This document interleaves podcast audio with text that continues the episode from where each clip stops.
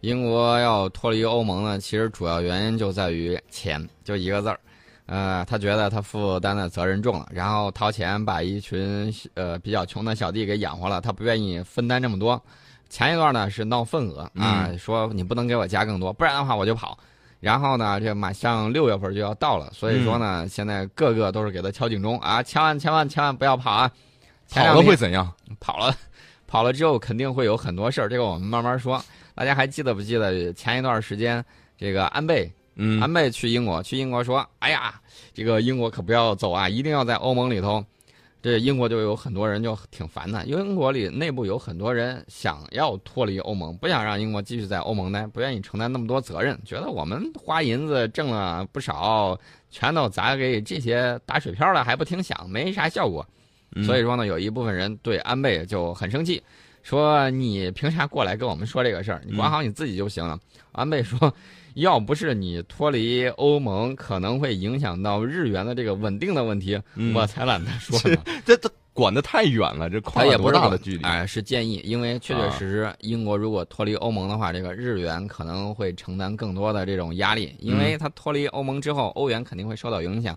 受到影响，大家想一想，世界上主要的几种货币，美元、日元、这个欧元啊、英镑，这个跑出去之后。他这边承受美元的压力就大了，所以说呢，这个英呃日本呢还有出口的问题，他担心这种动荡会对日本的这种经济复苏会造成恶劣的影响，所以说呢，他就去积极建言献策了。没想到吃了一鼻子灰，英国也不理他。呃，英国还是理的，英国内部有一部分人士很不满意，是这么一个态度。现在呢，这个英国的中央银行啊，英格兰银行。就说，如果说英国要是退出欧盟的话，可能会导致我们英国经济大幅下滑，这个英镑大幅贬值，就业率就是就业率那就肯定很低了，失业率就上升了，拿出一副这个老爷爷给小孙子讲鬼故事的那种，就是吓他们啊，千万不能那走啊。然后呢，英国的这个行长啊，还有头面人物纷纷出来说，说千万不能退啊，退的话我们有可能经济会陷入衰退的。啊，衰退的话，你们谁都没有工作，你们到时候看吧，苦果都得我们自己吃啊，反正都在威胁，对，都在警告。这是英国的央行就英国脱欧问题发出最严厉的这种警告。英国央行从来没有说是如此详细的阐述一个政治事件带来的这种风险，他专门出了一份报告，而且把英国今明两年的经济增长预期全都给下调了。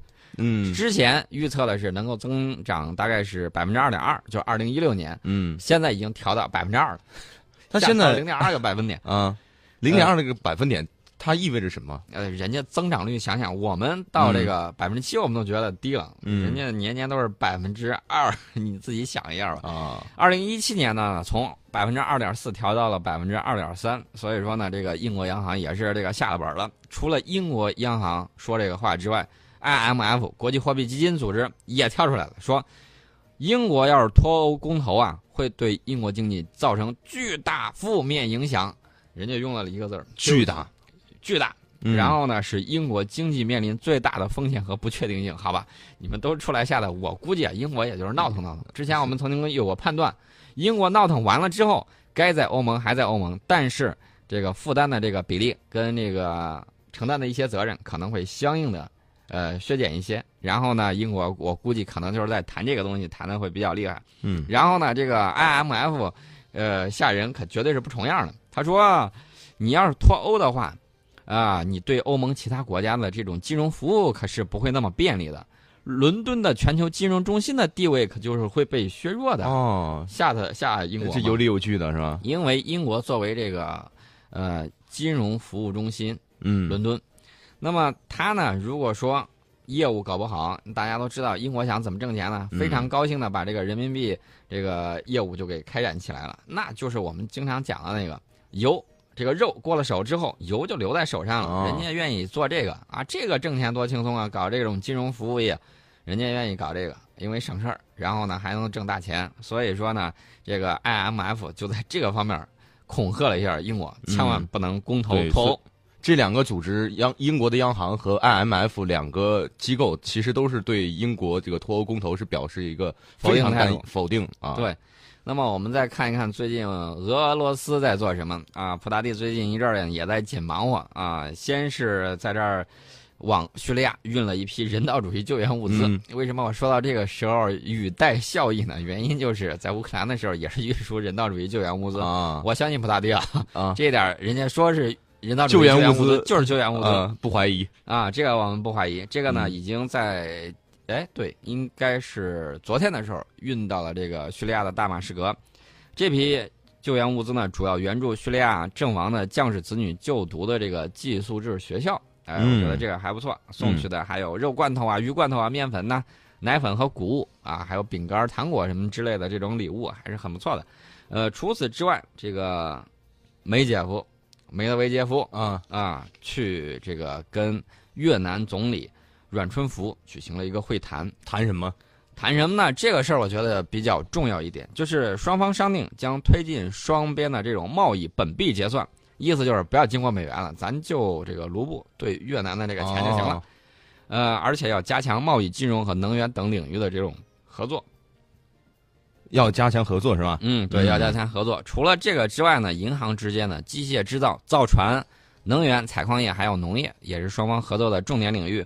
呃，我们呃，可能很多朋友就会说，哎，这俄罗斯怎么跑去跟越南这么亲热呀？是不是？有些人心里就会不太舒服。但是告诉大家，国际之间的这种政治关系呢，我们不能阻止别人跟别人交朋友。对，所以说呢，呃，我们一定要明白一点，没有这个在国际关系上，没有永恒的这种朋友，只有永恒的国家利益。对，所以。不管你怎么交朋友，反正不能侵害到别的国家的利益，这是最起码的原则。不能损失自己的利益。对，呃，这一点很重要。呃，除了这个之外呢，我觉得应该给大家说一点这个军事方面的东西吧。大家说你们说了这么多了，我们可是军迷啊。军迷，我们在接下来说什么？说飞机还是说船还是说坦克？呃，说演习吧。说演习，演习也是很重要的。演习里面就什么都有了。昨天呢，我们在这个战略忽悠局里头说到了我们的这个 VT 四坦克大卖啊。这个泰国媒体说了爆料了，要买这个 VT 四，不光是买的问题啊，还有另外的事儿。你想亲密合作可以，嗯，我们有更加紧密的。通常这种联合的军事演习呢，也是国际政治的一个风向标。中国海军舰队某登陆舰支队呢，两栖船坞登陆舰长白山舰搭载了二百六十六名陆战队员、部分陆战装备以及两架舰载直升机，从湛江军港这个起航赴泰国参加“蓝色突击二零一六”中泰海军陆战队联合训练。嗯，呃，泰其实呢就是告诉泰国，呃，我个人解读啊，告诉泰国，你看，这个你说是这个玩船呢，还是玩这个坦克呢？我们都没有任何问题，什么都有，什么都有。你也看一看现在我们的这个状态是什么样子的，嗯，让他看清楚。然后呢，这个地方呢，呃，老老实实做一个好邻居，不是老老实实做一个好邻邻居，呃，意思就是这个好好做，大哥看着你，没有问题。这个想法啊。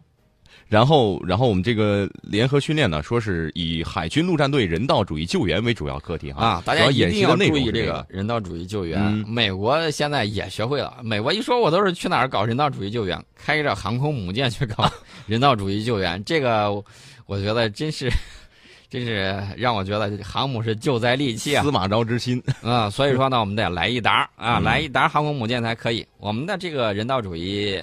救援呢，主要是分成海上输送、还有进驻以及海上联合训练、陆上的联合训练以及总结回撤四个阶段。从五月十五号到六月十四号，分别在泰国湾、春武里府、这个梭陶邑这些地方组织实施。嗯，呃，我觉得这个联训呢，还是说是很不错的，因为这个中泰两国相继搞了一个蓝色突击二零一零、二零一二啊，这这连续了这基本上是每隔两年吧。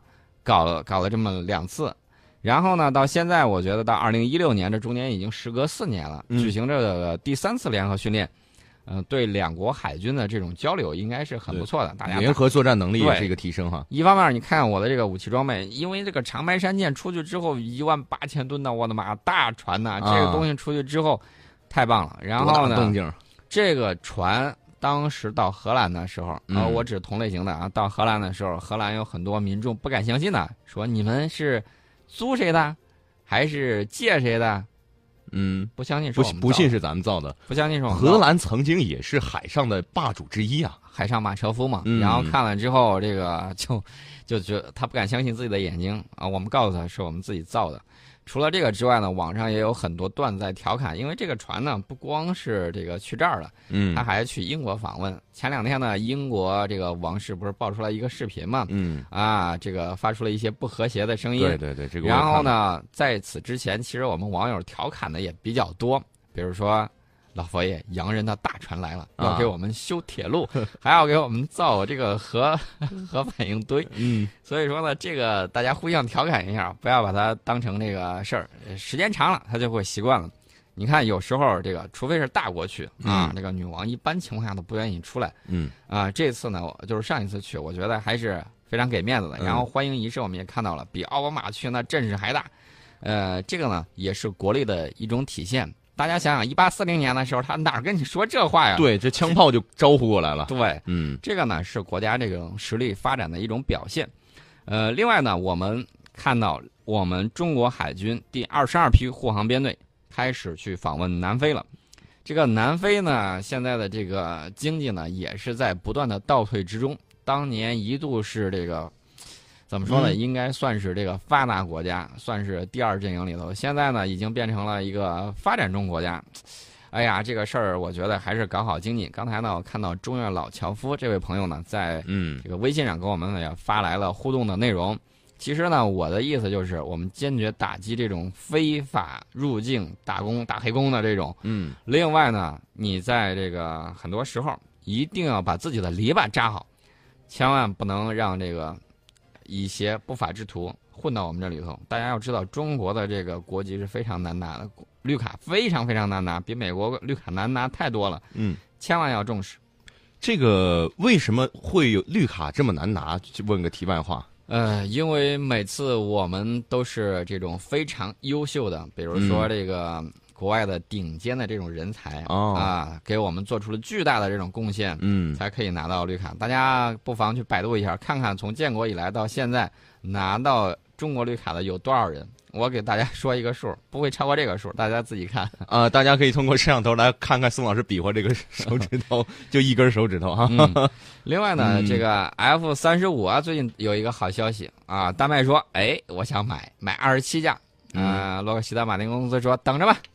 这个日本方面呢也说我也想买啊，洛克希德马丁公司仍然在说等着吧，你的排的比较靠后一点，先不要急，呃，说不定年底的时候给你生产那个就会下了生产线，嗯。飞一把。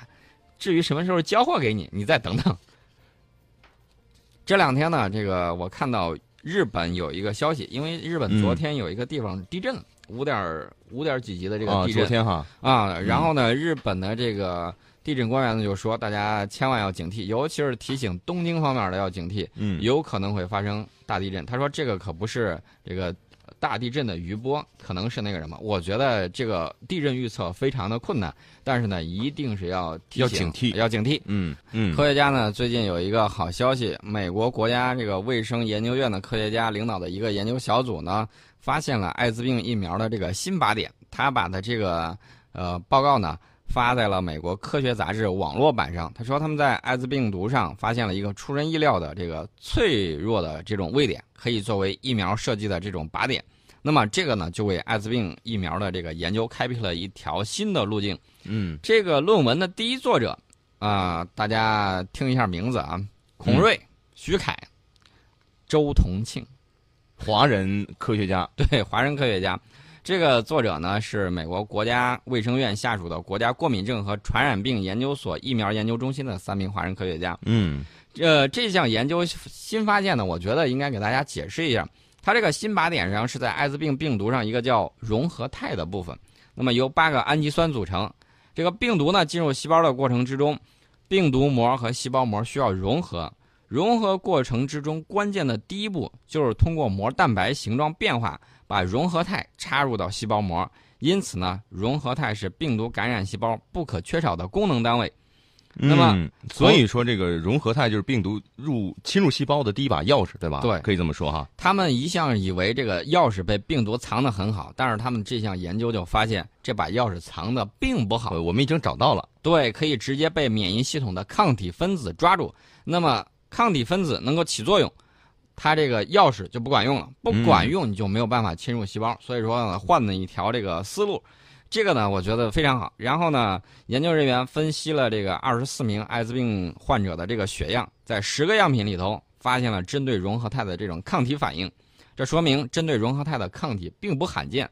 因此呢，针对这个融合肽的疫苗设计，有希望在大多数普通人身上得到效果。除了这些人之外，他们还发现有一名艾滋病患者的这个血清啊，这个血液能够很好的中和艾滋病病毒，然后呢，从中找到一个能够有效针对不同艾滋病病毒毒株的这种抗体。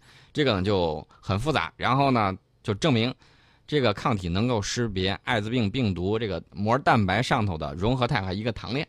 哎，这个我觉得非常好，而且呢，这个是一个一箭三雕的研究。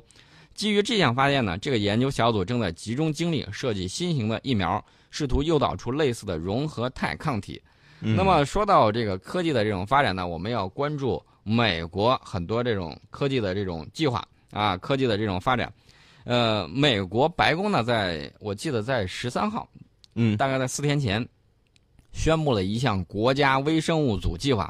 这是奥巴马政府继脑计划、精确医学、抗癌登月之后推出了又一个重大的美国国家科研计划。呃，大家可能会想，这个微生物怎么可能成为美国的国家级的这种大型科研计划呢？美国政府到底如何实施这个计划？最终目标又是什么？我们给大家简单的这种分析一下。微生物呢，存在于人体、植物、土壤啊、海洋各种环境里头，这些生物群落呢的集合被称为微生物组。那么，美国的这个一个呃国家科学院院士、夏威夷大学的太平洋生命科学中心的主任，呃麦克福尔恩盖，他就说，当今这个时代，人类是面临很多的这种挑战，包括养活更多的人口、生产可持续的这种能源、保护环境，或者是减缓对环境的这种破坏，以及人类的这种健康，这个都跟生物学是相关的。可以从微生物世界中找到解决方案，很重要啊！对，每生活当中的每一个方面，包括大自然环境当中的，这个跟我们是息息相关的。我们现在逐渐认识到啊，从肥胖到这个糖尿病到哮喘这些人类健康的这种问题，甚至包括海洋死去的这种环境问题啊，从农业生产到气候变化，或多或少都跟微生物组相关联。嗯，我们普通人的这个皮肤之上，包括肠道之中，呃，都有这种微生物。肠道之中的微生物组呢，甚至被称为人体的第二基因组。第二基因组，对这个就非常的重要，对人类也好，对环境的这种健康来说，呃，奥巴马呢，我们看到他虽然任期将至，但是坚决的这个推出了这种国家微生物组这种计划，这个呢也跟这个白宫科技政策办公室的副主任有很大的这种关系，他在大力的推进这方面的研究。呃，我们发现这个美国国家微生物组计划一共有三大目标。首先呢，支持跨跨学科研究，回答多样多样化生态系统中微生物组的这种基本问题，比如说什么是健康的微生物组。其次呢，开发检测分析微生物组的这种工具，实时能够检测空气、土壤、水或者人体微生物的这种手持传感器，来测一下，看看这个。你这个微生物组群到底是这个处在正常状态还是不正常状态？判断你的这个身体健康，判断一下整体的这种环境水有没有这个环境受到破坏，他会去分析这个。还有一个重要目标就是培训更多的微生物组相关的工作人员，进行更加大规模的研究。对，未来呢是微生物的时代。它虽然不像这种脑计划，不像那个精确医学，不像这些啊是奥巴马本人宣布的，但是呢。这个奥巴马政府的一些优先领域，呃，比如说精确医学，比如说这个气候变化，都跟这个微生物组有强烈的这种关联。所以说呢，我们也要注意这个科技的这种发展呢，我们一定要展开这种国际合作。从二零零五年到现在，国际科学界开展了至少有八项人体微生物组的计划，包括美国人类微生物组项目、加拿大微生物组研究项目以及日本的人体原。人体人体原基因组的这个项目，我们中国科学家近年来也积极参与，并且牵头实验了这个中法肠道原基因组的研究，以及十万十源性病原微生物组基因计划，以及万种微生物基因组计划。啊，这些大家都是在积极参与里头。科学家呢，应该呃这个更多的采取国际合作，因为现在这个研究刚刚起步，嗯，很多地方的时候，那大家会出现什么情况呢？就是你做你的，我做我的，然后呢，大家都是盲人摸象，每个人好像都摸到了。有的人摸到大象腿，有的人摸到了大象的尾巴，然后你去说这个微生物就是大象腿，然后微生物就是这个象尾巴，像一个鞭子一样，这就不对。那个应该怎么办呢？应该是科学家联合起来，有一个这个统一的这种标准，把自己摸到的组合在一起，对，把这个数据整合，然后呢，把这种碎片化，然后呢，变成一幅完整的这种图像，使人类呢更加能够接近这个微生物组的这种呃本质的这种真相。